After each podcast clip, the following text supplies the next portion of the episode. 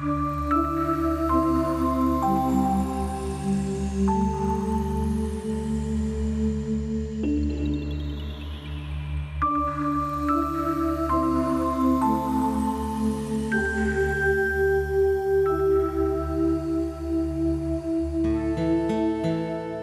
collection Coffragan présente Parcourir l'histoire de l'Homo sapiens aux premiers agriculteurs.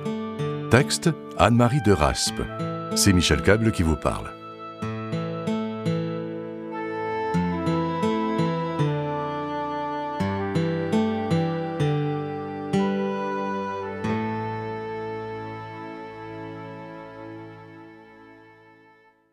Introduction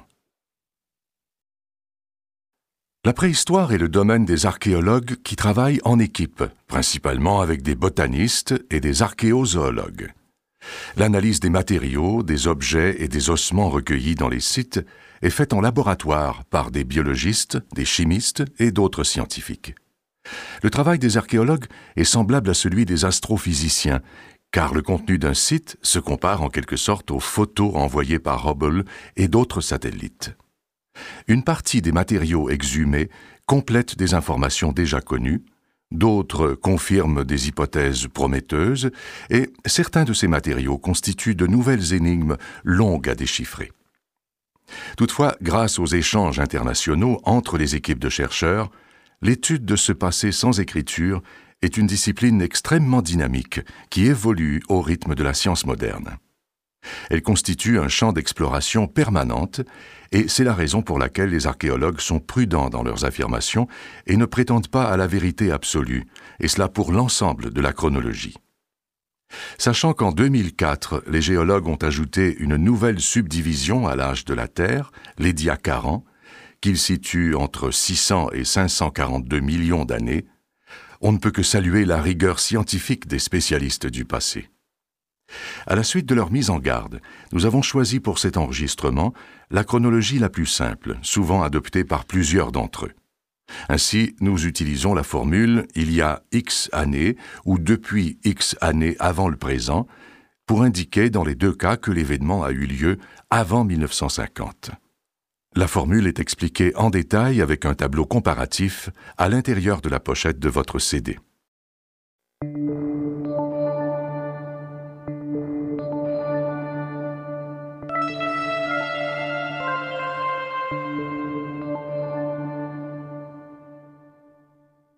Résultat d'enquête.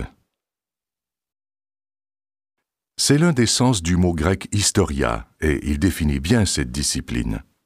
L'histoire raconte l'odyssée de l'être humain sur la planète Terre depuis l'invention de l'écriture. La période qui a précédé cette invention, celle pendant laquelle les humains ne laissèrent que des traces matérielles, se nomme préhistoire. On peut se demander par quel étrange phénomène les hommes préhistoriques continuent de faire parler d'eux. Pourquoi de grands scientifiques consacrent-ils tant d'années de leur vie à la recherche de leurs squelettes, ou même à des fragments de leurs os, pour ensuite les analyser avec soin et examiner aussi attentivement les vestiges de leur habitat? C'est que notre ancêtre, Homo sapiens, a bien des choses à nous raconter, et beaucoup à nous apprendre sur nous-mêmes, malgré son jeune âge. Car, à n'en pas douter, il est jeune. La Terre, formée à la suite du Big Bang, est âgée de 4 milliards et demi d'années. Les premiers êtres vivants à l'habiter furent les bactéries, apparues il y a 3 milliards 800 millions d'années. Un chercheur néerlandais les rajeunit d'un milliard d'années, mais cette hypothèse est encore loin de la confirmation.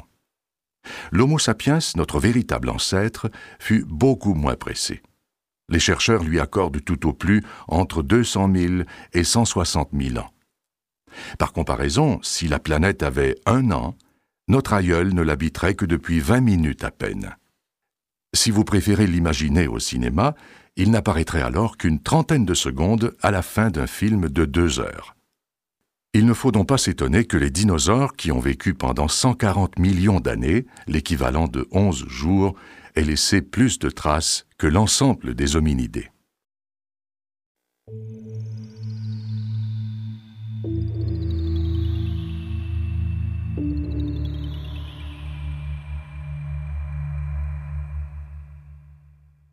Grand-papa Sapiens. L'Homo sapiens, ainsi nommé à cause de son intelligence, fait partie d'un arbre non pas généalogique mais phylogénétique. Cet arbre représente l'évolution de la famille hominidée à partir des modifications graduelles de son ADN. Cette famille regroupe toutes les formes humaines, plus les grands singes, soit les chimpanzés, les gorilles et les orang-outans. Elle a évolué à la manière d'un buisson. Certaines branches ont disparu, d'autres se sont développées parallèlement. Ainsi, nous ne descendons pas du singe, mais nous avons partagé la même branche, de laquelle nous nous sommes séparés il y a 6 ou 7 millions d'années. Nos gènes et ceux des chimpanzés sont encore à 94% semblables. Ce qui nous différencie véritablement d'eux, c'est notre capacité de retranscrire le langage, de transformer notre environnement et de le conceptualiser. Notre branche a toutefois produit bien d'autres spécimens avant l'apparition de l'Homo sapiens. Plusieurs noms nous sont familiers. Lucie, Abel, Homo habilis, Homo erectus, Néandertal, mais aucun d'entre eux ne sont parmi nos aïeuls. Seul l'Homo sapiens possède ce privilège d'être l'ancêtre commun de tous les individus de la planète. Les plus anciens fragments de ces os ont été découverts en Afrique, son lieu d'origine. Plus tard, au fur et à mesure de son évolution, qui a duré des millénaires, il a franchi les obstacles de l'eau, du climat et les limites naturelles de l'environnement pour chercher de la nourriture et des abris ailleurs. Il a quitté l'Afrique pour le Proche-Orient et il a continué par la suite ses pérégrinations. Il s'est rendu en Europe, en Asie, en Amérique du Nord, en Amérique du Sud et en Australie. En fait, l'Antarctique est le seul endroit du globe qu'il n'a pas fréquenté. Lorsque l'Homo sapiens arriva en Europe environ 40 000 ans avant le présent, l'homme de Néandertal occupait déjà ce territoire depuis plusieurs millénaires. Cro-Magnon, c'est le nom européen de notre ancêtre, ne connut cependant jamais d'histoire d'amour avec Néandertal, qui disparut d'ailleurs peu après l'arrivée de Cro-Magnon. Néandertal n'est pas mort de chagrin, mais sa lignée s'est éteinte. On ne connaît pas les raisons exactes de sa disparition. On suppose toutefois qu'il fut incapable de survivre aux fortes variations de température qui ont gravement affecté les populations, la flore et la faune de l'époque. Individu intelligent et sage, l'Homo sapiens s'est adapté physiologiquement à son nouvel environnement en modifiant progressivement ses gènes. La variété des couleurs de peau et l'apparence physique de ses descendants constituent le plus bel exemple de ce type d'adaptation. Les gens qui habitent les régions proches du cercle de l'équateur ont la peau beaucoup plus foncée. Le soleil étant moins dense à partir de 20 degrés de latitude au nord et au sud de l'équateur, les habitants éloignés de ce cercle ont la peau plus claire, ce qui leur permet de mieux absorber la vitamine D3, essentielle à l'organisme humain. Il est probable que les peuples de l'Arctique doivent la couleur plus ou moins foncée de leur peau à leur régime alimentaire, autrefois très riche en vitamine D3. L'Homo sapiens a vécu bien des années avant d'écrire, mais heureusement pour l'histoire, il a laissé traîner ses outils un peu partout sur la planète. Les archéologues ont suivi sa trace qui les a menés vers d'impressionnantes découvertes.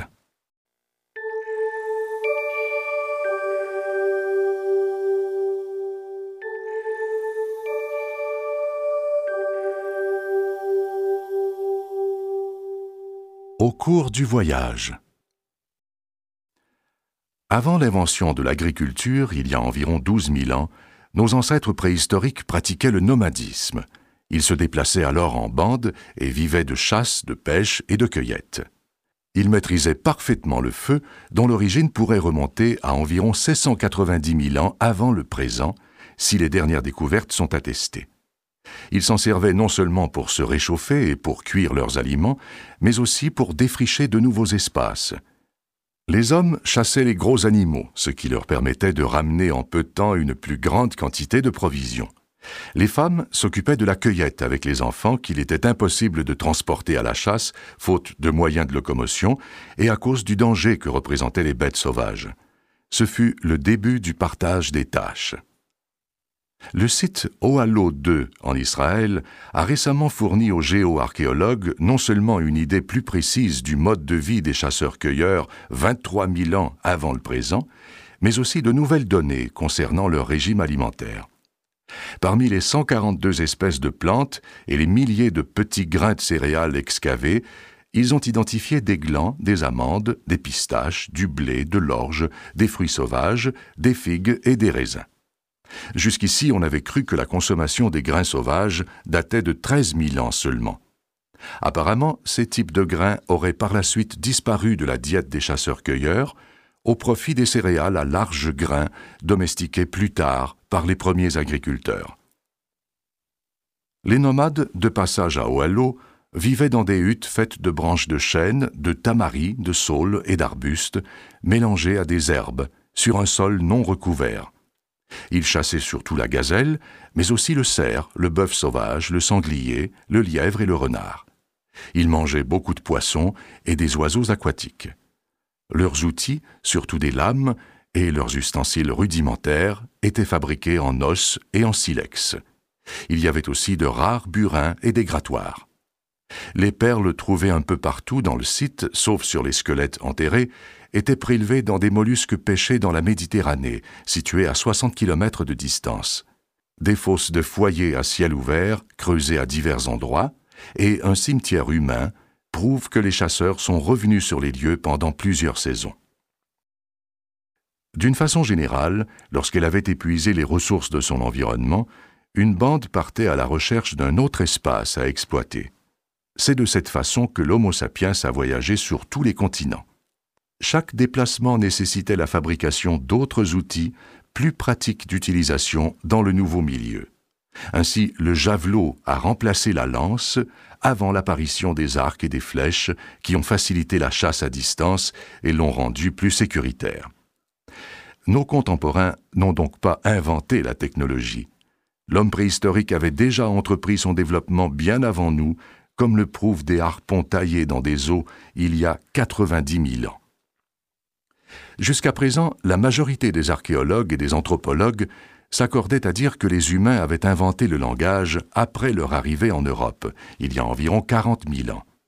Tous s'entendaient cependant pour affirmer que des représentations symboliques comme le dessin et la peinture, qui nécessitent une capacité de concevoir des choses abstraites, supposaient aussi la maîtrise du langage. Des grottes européennes comme Lascaux, Chauvet, Cosquer et bien d'autres, ornées de dessins d'animaux, de scènes de chasse, de nus d'hommes et de femmes, d'animaux marins rares et de figures géométriques, confirmaient l'hypothèse des scientifiques. Certains avaient toujours pensé au contraire que nos ancêtres causaient déjà avant leur sortie d'Afrique. Or, voilà que dans une grotte d'Afrique du Sud, la célèbre grotte de Blombos, les archéologues ont déterré en 2004 des colliers de coquillages datant de 75 000 ans. Jusque-là, les plus anciens bijoux connus remontaient à 45 000 ans. On ne sait pour le moment si ces perles de coquillages en forme d'œufs d'autruche indiquent le statut social de leurs propriétaires ou autre chose. Ce qui est certain, c'est que des bijoux ne sont pas nécessaires à la survie et qu'ils révèlent chez un individu la conscience de sa propre identité. Les bijoux de Blombos permettent de croire que les peuplades qui les fabriquaient utilisaient déjà le langage pour arriver à transmettre la signification symbolique de ces perles. En 2001, dans la grotte de Blombos, les archéologues avaient trouvé 28 outils fabriqués avec des os et des milliers de pièces couvertes d'ocre, un colorant minéral naturel utilisé pour peindre dans les grottes et pour décorer le corps. Ils ont aussi découvert deux autres de ces pièces marquées de dessins abstraits, qui pourraient être une forme d'expression artistique. Les experts prétendent que les surprises ne font que commencer, car il existe probablement d'autres objets précieux et plus anciens encore.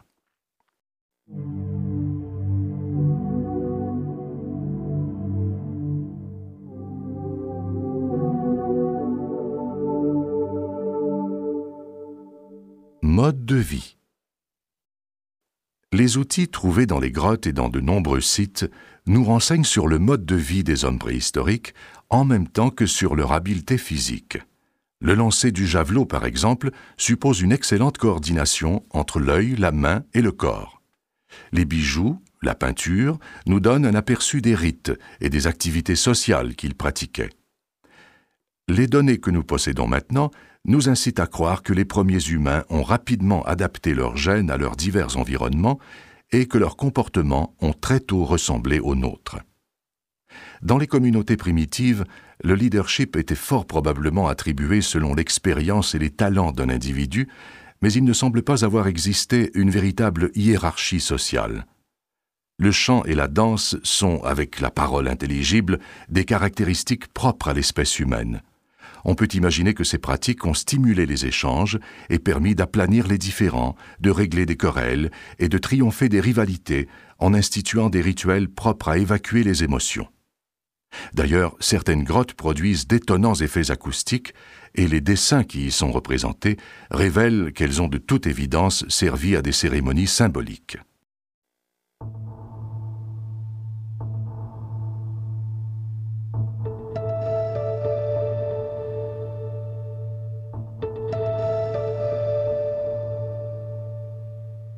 De la sédentarisation à l'agriculture. Le passage de la vie nomade à l'économie agricole est un processus qui s'est déroulé lentement, en trois étapes successives, à plus ou moins mille ans d'intervalle. Ainsi, vers 12 200 ans avant le présent, des petites communautés ont choisi de se fixer dans un lieu précis tout en continuant de chasser, de pêcher et de cueillir les céréales sauvages qui poussaient à proximité de leur habitat. Vers 10 000, leurs descendants ont commencé à cultiver des plantes et finalement, aux environs de 9200, d'autres générations ont appris à domestiquer les animaux. De nombreux spécialistes de la préhistoire parlent de la révolution néolithique pour désigner l'ensemble de cette période, néolithique signifiant pierre polie. Les archéologues, eux, la subdivisent en quatre stades avant l'apparition des villes. Le Natoufien, 12 200 à 9 500 avant le présent, son nom de Natoufien ou période natoufienne lui vient de la vallée du fleuve Natouf en Israël, où les premières traces de sédentarisation ont été identifiées. La prépoterie de 9500 à 8000, l'âge de la céramique de 8000 à 7500 et l'âge des chefferies de 7500 à 5500 avant le présent. Nous utiliserons ces appellations pour parler des quatre étapes qui marquent le passage de la vie nomade à l'économie agricole jusqu'à l'émergence des villes.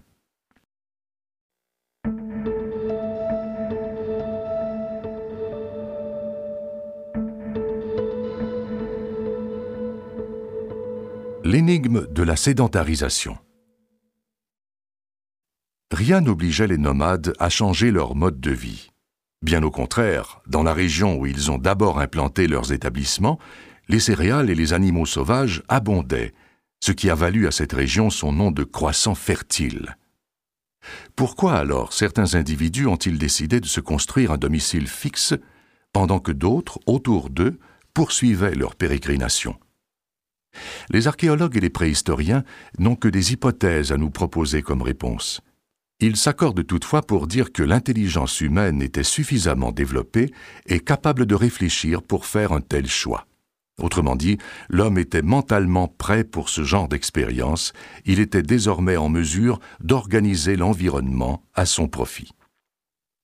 Aujourd'hui, ces mouvements se poursuivent à l'inverse. Beaucoup de gens quittent régulièrement leur domicile pour le plaisir de la découverte, et certains changent volontairement de pays pour vivre à l'étranger le dépaysement nous attire. Notre imaginaire aime vagabonder et tout croire que celui de nos ancêtres préhistoriques était aussi fertile que le nôtre. Les fouilles effectuées dans les nombreux sites qu'ils ont habités en témoignent, à commencer par leur architecture. Le processus de sédentarisation constitue une sorte de révolution, car il marque le début d'une étape à partir de laquelle l'humain apprend à transformer son environnement et à échanger ses connaissances pour vivre et agrémenter son existence. L'humanité n'en était cependant pas à sa première révolution. Au cours des millénaires précédents, elle avait appris à parler, à fabriquer des outils et à cuire ses aliments.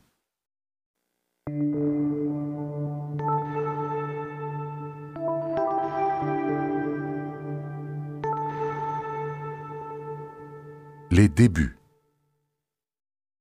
les archéologues et les préhistoriens identifient six principaux foyers d'agriculture qui se sont développés indépendamment les uns des autres, à des milliers d'années d'intervalle sur les divers continents. Le plus récent, celui de l'Amérique du Nord, date d'environ 4000 ans. Cela dit, il est intéressant de constater que des millénaires plus tard, en 1770 de notre ère, la machine à vapeur, elle aussi révolutionnaire, n'a été inventée qu'une seule fois. La sédentarisation et le développement de l'économie agricole qui l'a suivi ont stimulé les découvertes et les inventions. Ils ont favorisé la création de réseaux de communication plus complexes et engendré des structures sociales qui ont contribué à tisser la grande toile de l'humanité contemporaine, dont l'Internet n'est que la manifestation la plus éclatante. Le plus ancien foyer d'agriculture connu est celui du Proche-Orient. Il date de 12 200 ans. Cet espace géographique, parfois appelé Moyen-Orient ou encore Orient ancien, comprend entre autres la Syrie, l'État d'Israël, le Liban, l'Irak, l'Iran, la Jordanie, la Turquie et Chypre. Au Proche-Orient, les premières traces de l'Homo sapiens remontent à plus de 90 000 ans. Nos ancêtres ont donc vécu longtemps sans domicile fixe. Et encore, la transition entre le nomadisme et l'agriculture n'a pas eu lieu partout au même moment. La preuve, il existe encore aujourd'hui des peuples nomades ou semi-nomades. Le modèle proche-oriental s'est répandu sur tout le pourtour de la Méditerranée, en Europe, dans une grande partie de l'Afrique et presque jusqu'aux Indes. Le type d'organisation économique et sociale de ces villages a aussi jeté les fondements des cités-États qui verront le jour 7000 ans plus tard en Mésopotamie.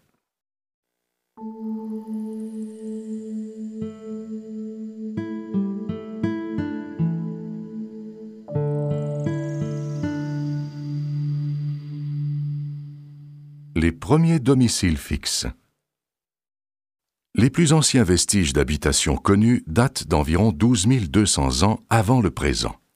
Parmi les sites archéologiques où ils ont été mis au jour, dans la vallée du fleuve Natouf, celui de Malaha, en Israël, offre des exemples particulièrement significatifs de l'architecture et du mode de vie de cette époque. Il a permis aux archéologues et aux chercheurs d'observer les transformations sur une longue période. Ils ont pu alors comparer ces données avec celles observées dans d'autres sites et confirmer de ce fait les pratiques et les habitudes de vie. Les maisons primitives étaient rondes, à demi enterrées. À l'intérieur, deux grosses pierres régulièrement taillées retenaient les parois de la fosse dont le diamètre pouvait mesurer jusqu'à 9 mètres. La toiture, faite de terre mélangée de branchages, reposait sur des poteaux. L'intérieur était compartimenté avec un foyer au centre. Souvent aménagées en terrasse, les maisons étaient regroupées autour de bâtiments communautaires polyvalents qui servaient au stockage, à la cuisine ou à des cérémonies quelconques. Deux mille ans plus tard, sans que l'on sache pourquoi, certaines habitations sont érigées en surface. Il y avait alors des cabanes en pisé, un mélange de terre et de cailloux comprimés, et d'autres étaient faites de briques façonnées à la main. On construisait encore des maisons rondes à demi enterrées, mais les murs étaient désormais bâtis en grosses briques de terre crue, c'est-à-dire séchées au soleil. Ces briques étaient liées entre elles par du mortier. Les constructions, peu nombreuses, ont d'abord formé des hameaux avant de se multiplier pour constituer de véritables villages.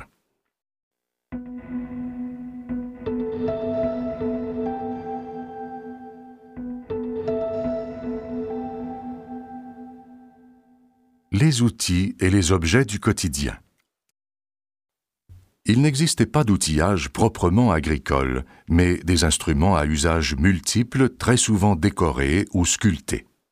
Les pigments rouges encore apparents sur les meules révèlent qu'elles broyaient aussi bien les céréales que l'ocre, dont la poudre diluée servait à la décoration des murs ou au maquillage. Les herminettes de silex, ces petites haches recourbées comme le museau de l'hermine, étaient utilisées pour tailler le bois plutôt que pour bêcher la terre. Les faucilles ont probablement coupé les joncs et les roseaux avant de moissonner le blé. La pointe de flèche taillée d'encoche est apparue vers 10 200 avant le présent. Les entailles permettaient de la fixer plus facilement sur une hampe, ce qui constituait pour l'époque une avancée technologique. On retrouve ces flèches dans de nombreux sites du Proche-Orient. C'est aussi un outil ou une arme caractéristique de la période natoufienne. Le mobilier est lourd et rustique.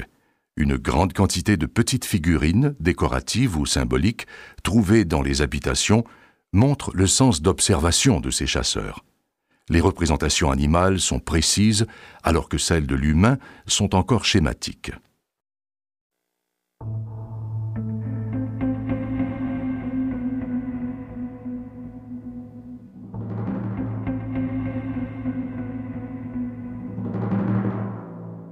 L'approvisionnement. Les Natoufiens chassaient la gazelle et la chèvre sauvage, le daim, le sanglier, le chevreuil, le renard, le lapin, ou même des oiseaux aquatiques, comme le canard. Certains pêchaient des poissons, des crabes et des mollusques. Ils mangeaient des lentilles, des pois et des céréales sauvages, parmi lesquelles le blé amidonnier, l'engrais, le seigle et l'orge dont ils faisaient des réserves d'une saison à l'autre. Vers la fin de la période, ils ont commencé à consommer des céréales cultivées.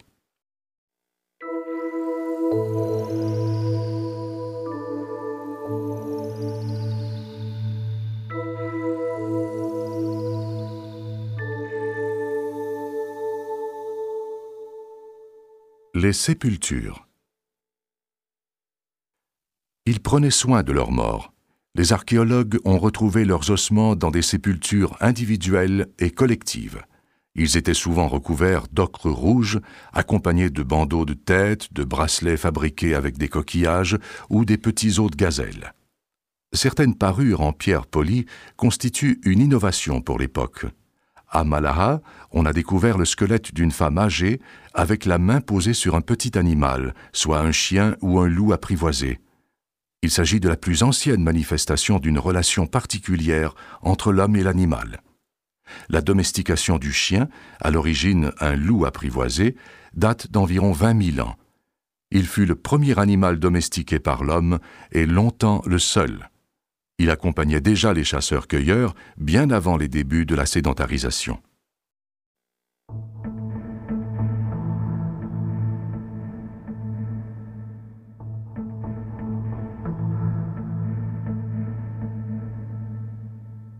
L'organisation sociale.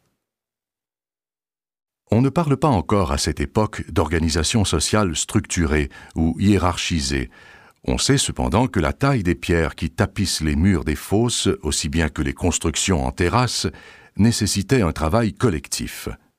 D'autre part, le fait de retrouver les mêmes aménagements, les mêmes techniques ou les mêmes objets dans des lieux différents et à des distances considérables prouve bien que ces chasseurs-cueilleurs échangeaient leurs informations.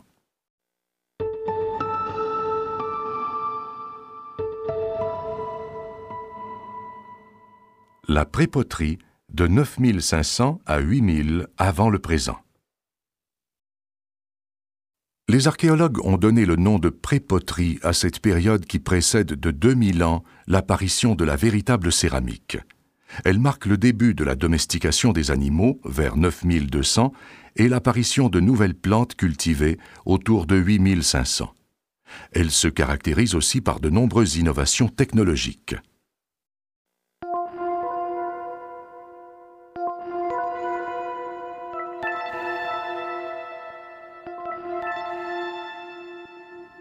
L'architecture les premières constructions rectangulaires datent de 9500 ans. Les plus anciennes ont été retrouvées à Bet, en Syrie. Elles étaient fabriquées en craie tendre découpées en forme de briques, liées entre elles par du mortier de terre. À certains endroits, les briques ont été striées au doigt, probablement pour une meilleure adhérence au mortier. L'exiguïté des pièces intérieures laisse soupçonner que ces bâtiments servaient au stockage plutôt qu'à l'habitation. L'architecture rectangulaire constitue une innovation importante, car pour construire des murs à angle droit, il fallait maîtriser la technique du chaînage, qui consiste à insérer les pierres les unes dans les autres. Ce procédé avait d'abord servi à subdiviser les espaces à l'intérieur des habitats circulaires. Au cours de cette période, les hameaux s'agrandissent et forment des villages de maisons rondes, au milieu desquels se détachent quelques structures rectangulaires. Le site de Gerfelamar en Syrie fournit un bel exemple de ce mélange architectural dans lequel on aperçoit même des formes semi-ovales. Les habitations comptent plusieurs pièces. Les murs et le sol sont recouverts de plâtre lisse, parfois colorés en rouge. Ils sont plus faciles à nettoyer. Cet après révèle la maîtrise de techniques complexes, car pour obtenir du plâtre, il faut chauffer à haute température du calcaire pilé mélangé à de l'eau et à de la cendre. Si on considère en plus la quantité de bois qu'il fallait transporter pour brûler ce mélange, cela suppose une organisation sociale suffisamment structurée pour assurer efficacement le partage des tâches. Autour de 8500 avant le présent, l'architecture rectangulaire est standardisée, mais les bâtiments communautaires conservent leur forme circulaire. À Çatalhöyük, en Turquie, les restes d'un village donnent un aperçu de ce nouveau genre d'habitation. Les maisons, pour la plupart composées d'une seule pièce, n'avaient pas de porte. On y entrait par le toit, au moyen d'une échelle. Ce type d'installation avait pour but de préserver la chaleur, surtout l'hiver. Ailleurs, des greniers à céréales étaient parfois aménagés au-dessus du toit, protégés par un système d'isolation. On peut certes déduire que les hommes préhistoriques ont inventé le chaînage des murs pour des raisons pratiques. C'est une hypothèse logique et raisonnable, mais nos lointains ancêtres n'en ont pas laissé de preuves aux archéologues. Ceux-ci évitent les conclusions faciles, car ils savent bien que si les architectes privilégient les angles droits, ils n'ont jamais éliminé pour autant la structure circulaire. Il y a eu la tour de Pise, dont la construction a commencé au XIIe siècle de notre ère, mais parmi nos contemporains, l'architecte hongrois Antti Lovag privilégie toujours les formes rondes. En 1975, à Port-à-la-Galère, en France, il a construit des maisons bulles avec des fenêtres et des portes rondes. Certains les ont comparées à des maisons de Schtroumpf. Lovag déteste les angles droits qui, dit-il, sont rarement présents dans la nature et exigent une plus grande quantité de matériaux. En 2003, en Arabie saoudite, six tours d'habitation circulaire de 14 étages chacune ont été érigés d'après les plans de l'architecte brésilien Rui Otake. Nos ancêtres préhistoriques nous ressemblaient-ils donc à ce point?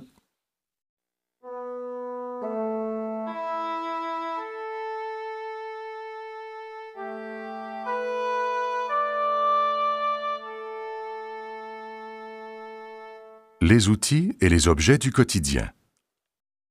Les fouilles de nombreux sites ont mis au jour divers objets du mobilier plus ou moins transportable, des outils en silex et en os, des meules, des pilons et des mortiers, des déchets de cuisine. À Gerfelamar, en Syrie, les cendres d'une maison brûlée ont préservé des boulettes de céréales calcinées. Leur analyse a permis de détecter un assaisonnement à la moutarde, ce qui dénote un certain raffinement alimentaire. Il existe aussi de nombreux outils en silex, des pointes de flèches, des masses d'armes, des couteaux, des faucilles et des cachets qui ont probablement servi à sceller des sacs de grains ou d'autres produits d'échange. Les outils sont naviformes, c'est-à-dire découpés en forme plus allongée, avec des doubles tranchants. On a aussi trouvé un peu partout des vases en pierre polie, de la vaisselle fabriquée à partir d'un mélange de plâtre, de quartz et de cendre, des banquettes, des foyers, des fosses, des objets en obsidienne, incluant des pointes de flèches, des faucilles et des outils pour travailler les peaux. Les flèches dites de biblos sont des flèches en obsidienne avec des retouches en zébrure sur la tige. L'obsidienne, une roche volcanique très brillante, n'ajoute pas à l'efficacité des objets, mais à leur apparence.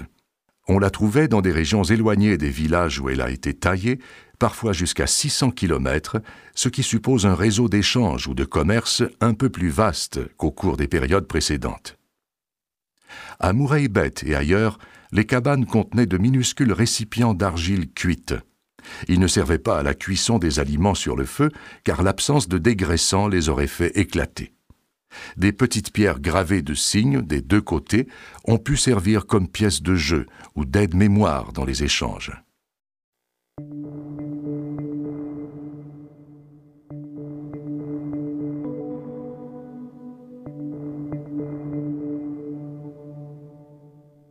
L'approvisionnement.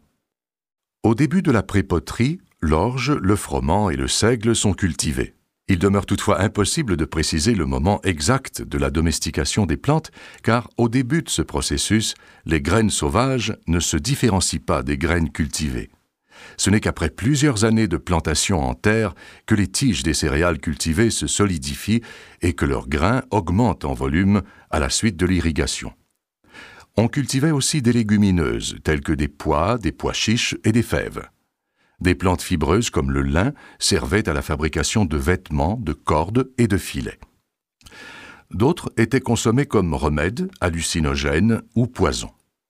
L'élevage a débuté vers 9200 avant le présent, avec la chèvre, un animal sédentaire facile à apprivoiser.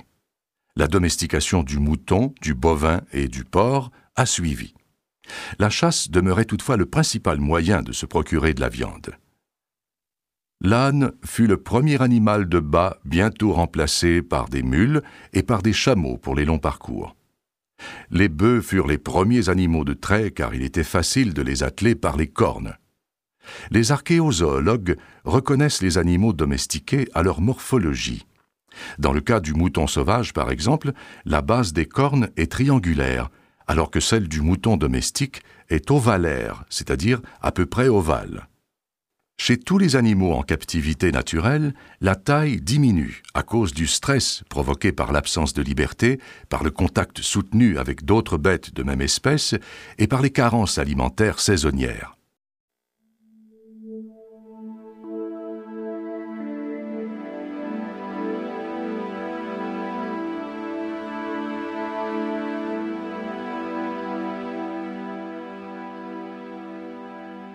Les rituels et les sépultures. Le site de Çatal-Höyük représente une sorte de village modèle de l'architecture rectangulaire. Dans ces habitations se trouve une pièce de la maison apparemment réservée à un rituel quelconque. Elle est décorée de statuettes humaines et animales, la plupart du temps des vautours. Des représentations de la femme et du taureau sauvage, l'auroch, occupent une place particulière dans cet ensemble décoratif. Dans certains lieux, des cornes d'auroch et des bucranes, c'est-à-dire des têtes de taureaux en plâtre, ornent les murs dont la décoration est complétée par des peintures à motifs géométriques. Des préhistoriens ont associé les sculptures féminines au symbole de la déesse mère ou à celui de la maîtresse des animaux. La majorité des archéologues ne retiennent toutefois plus cette hypothèse qu'ils considèrent prématurée. Ils voient davantage la femme comme le symbole de la parenté, celles qui mettent au monde des fils qui perpétueront la lignée et permettront des alliances avec d'autres familles. Quant au taureau, il représenterait la chasse encore très présente après les débuts de l'agriculture. On observe aussi un nouveau rituel funéraire. Certaines fosses contiennent plusieurs crânes et d'autres regroupent des squelettes sans tête. Les crânes sont prélevés des corps longtemps après le décès et ornés de parures, dans certains endroits, ils ont été surmodelés en appliquant une couche d'argile, de manière à former une pièce détachable que l'on suppose être un masque à cause des orifices perforés de chaque côté. La plupart des archéologues les considèrent comme des souvenirs familiaux ou un rituel de vénération des ancêtres et non comme un objet de culte. Par ailleurs, de nombreuses sépultures dans lesquelles les corps ont été enterrés entiers signifie que le rituel des crânes était réservé à certains individus jouissant d'un prestige particulier dans la communauté. Ce rituel existe encore dans le monde contemporain sur tous les continents. Chez les Bamileke d'Afrique noire, il est réservé à un parent, homme ou femme. Ceux qui n'ont pas eu d'enfant n'y ont pas droit. Le crâne représente l'ancêtre dans le monde vivant. Il est exhumé plusieurs années après la mort et parfois déposé dans une poterie. En Mélanésie, dans le Pacifique, on le frotte avec de l'ocre rouge pour raviver le pouvoir des ancêtres.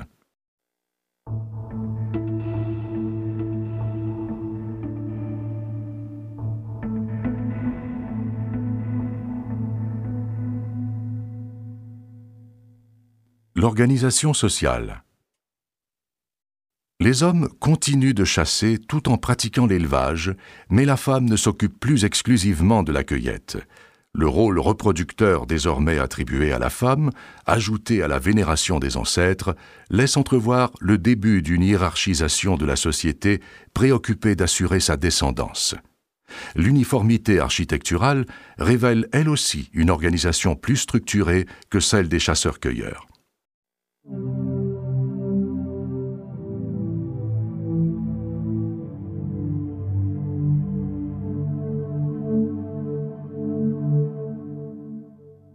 L'âge de la céramique, de 8000 à 7500 avant le présent. Les changements majeurs de cette période sont du domaine des inventions. Entre 8000 et 7500 avant le présent, la céramique est inventée. Il s'agit d'une innovation technologique importante. Elle suppose la maîtrise des fours à 750 degrés, un système de tuyaux et de cheminées qui facilitera d'autres découvertes, comme celle de la fusion des métaux. Cette période marque le début de la diffusion de l'économie agricole partout au Proche-Orient, autour de la Méditerranée et en Europe centrale. La céramique existait au Japon depuis déjà 5000 ans, mais elle était inconnue au Proche-Orient. Elle diffère de l'argile cuite au feu ou séchée au soleil en ce qu'elle contient des matières sablonneuses appelées dégraissants qui créent d'invisibles cellules d'air dans la pâte. Ces alvéoles permettent aux vapeurs d'eau de s'échapper au cours de la cuisson des aliments et d'éviter ainsi l'éclatement du vase. Les récipients de céramique étaient décorés ou peints de motifs géométriques. Ils conservaient les aliments et les boissons et ils servaient pour cuire à feu lent des bouillies de céréales. D'autres objets de cette fabrication nous informent des activités agricoles. Ainsi, les barattes, des sortes de barils qui servent à séparer la crème du lait pour la transformer en beurre, et les faisselles, des passoires pour égoutter le fromage, attestent la consommation du lait et des produits laitiers environ mille ans après les débuts de l'agriculture, soit vers 8000 avant le présent. La consommation du lait est aussi démontrée par l'analyse des déchets de cuisine, qui révèle que l'on mangeait des moutons adultes et des jeunes chèvres, les plus vieilles étant probablement élevées pour produire le lait. Les agneaux étaient éloignés de leur mère, de toute évidence, pour les mêmes raisons. La céramique, ajoutée à la diversité des produits alimentaires, favorise un meilleur apport en calories et améliore par conséquent la santé des individus qui vivent plus longtemps et se reproduisent davantage. À mesure que les populations augmentent, les groupes se fractionnent et se déplacent avec leurs bêtes au rythme de 15 à 18 km par génération. C'est ainsi que le mode de vie agricole se diffuse partout au Proche-Orient, vers le désert, autour de la Méditerranée et en Europe centrale.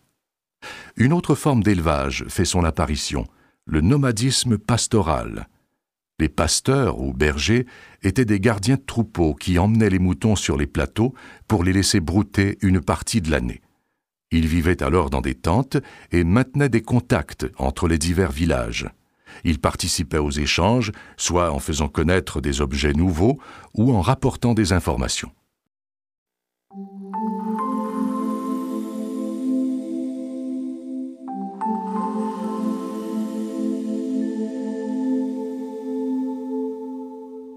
L'âge des chefferies, de 7500 à 5500 avant le présent.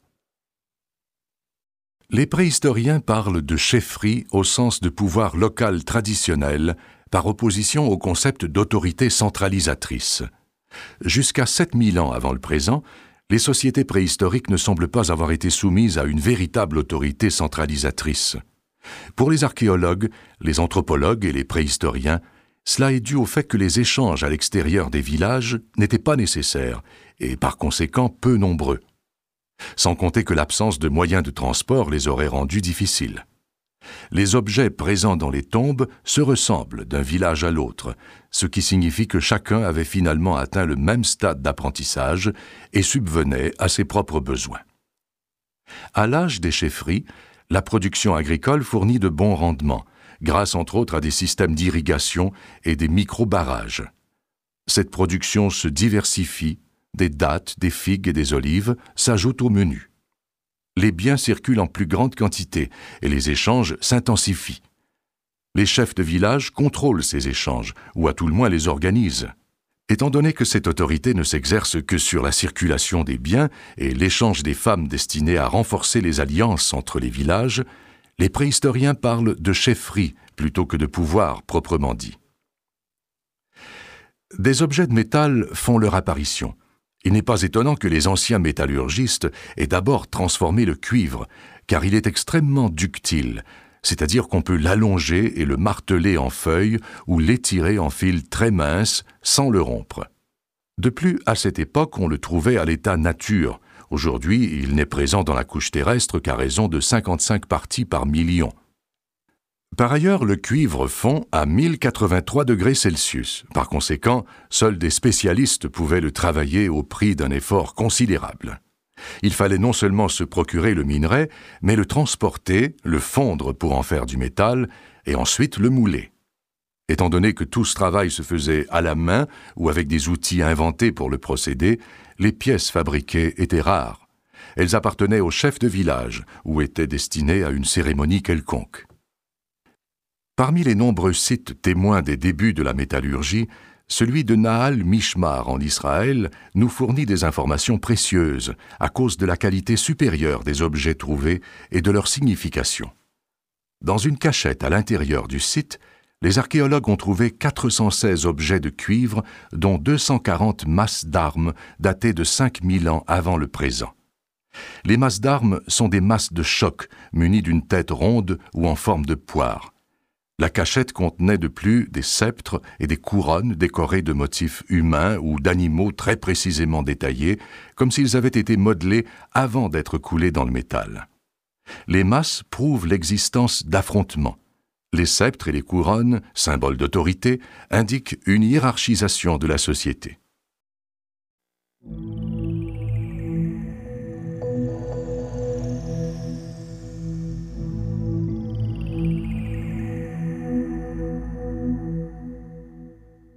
En conclusion, les préhistoriens ne savent pas exactement pourquoi des petites communautés d'agriculteurs ont peu à peu formé des sociétés plus complexes ayant à leur tête une autorité investie de pouvoir. Il est possible qu'elles se soient regroupées pour favoriser davantage les échanges, pour défendre ou protéger leurs biens et leurs territoires, ou simplement pour produire davantage. Toutefois, à partir du moment où des groupes d'individus pratiquent des échanges, il est nécessaire d'établir des règles de conduite régies par une autorité reconnue. Rien ne prouve que dans les sociétés préhistoriques, ce pouvoir ait été accordé aux aïeuls. Peut-être les chefs étaient-ils choisis selon leur habileté et leur expérience dans la communauté. Une hypothèse veut que le pouvoir ait d'abord été dévolu à des chefs spirituels ou à des chamans, ces prêtres sorciers ou magiciens, à la fois devins et guérisseurs. Même si le concept de culte ou de religion n'existait pas encore, on imagine facilement l'autorité naturelle de ceux qui arrivaient à expliquer le monde invisible. Dans une société où l'écriture était absente et les connaissances scientifiques rudimentaires, ils étaient facilement considérés comme des experts craints et respectés. Avec l'émergence du langage, sont apparus des experts spirituels qui ont servi d'intermédiaires entre le monde des esprits et celui des humains. Ils interprétaient non seulement les phénomènes naturels produits par les éléments tels que le vent, la pluie, les orages ou le beau temps. Ils expliquaient les rêves, la maladie et la mort, à une époque où la science n'existait pas encore. En transmettant les informations en provenance du monde invisible, peuplé de personnages semblables aux humains, mais par ailleurs beaucoup plus puissants qu'eux, ces chefs calmaient les peurs. Les rituels qu'ils prescrivaient pour limiter ou éviter les déceptions et les désastres étaient soigneusement observés. On crut bientôt nécessaire de prendre les mêmes précautions qu'avec les humains pour intercéder auprès des esprits bienveillants et éloigner les mauvais. Cette conception d'un monde invisible parallèle à la société humaine constitue le premier système philosophique qui ait tenté d'expliquer les phénomènes invisibles.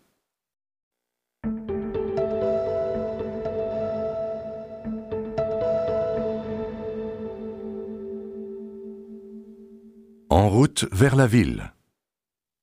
La sédentarisation a permis la fabrication d'outils trop lourds à transporter les habitations protégées du froid et les vêtements de fibres végétales et animales ont augmenté le confort, et les nouvelles méthodes de cuisson au four et à l'eau ont amélioré la diète. Les populations ont alors augmenté, et avec elles les innovations technologiques et agricoles qui ont permis de faire des réserves. C'est sans doute pour protéger ces réserves et défendre des territoires tout en maintenant les échanges que la ville a été conçue. Elle représentait un système social complètement différent, dans lequel des individus, libérés des tâches manuelles, se consacraient entièrement aux activités intellectuelles et administratives. la ville inventera l'écriture et la civilisation. C'est l'histoire que nous vous racontons dans le volume 2 de cette série.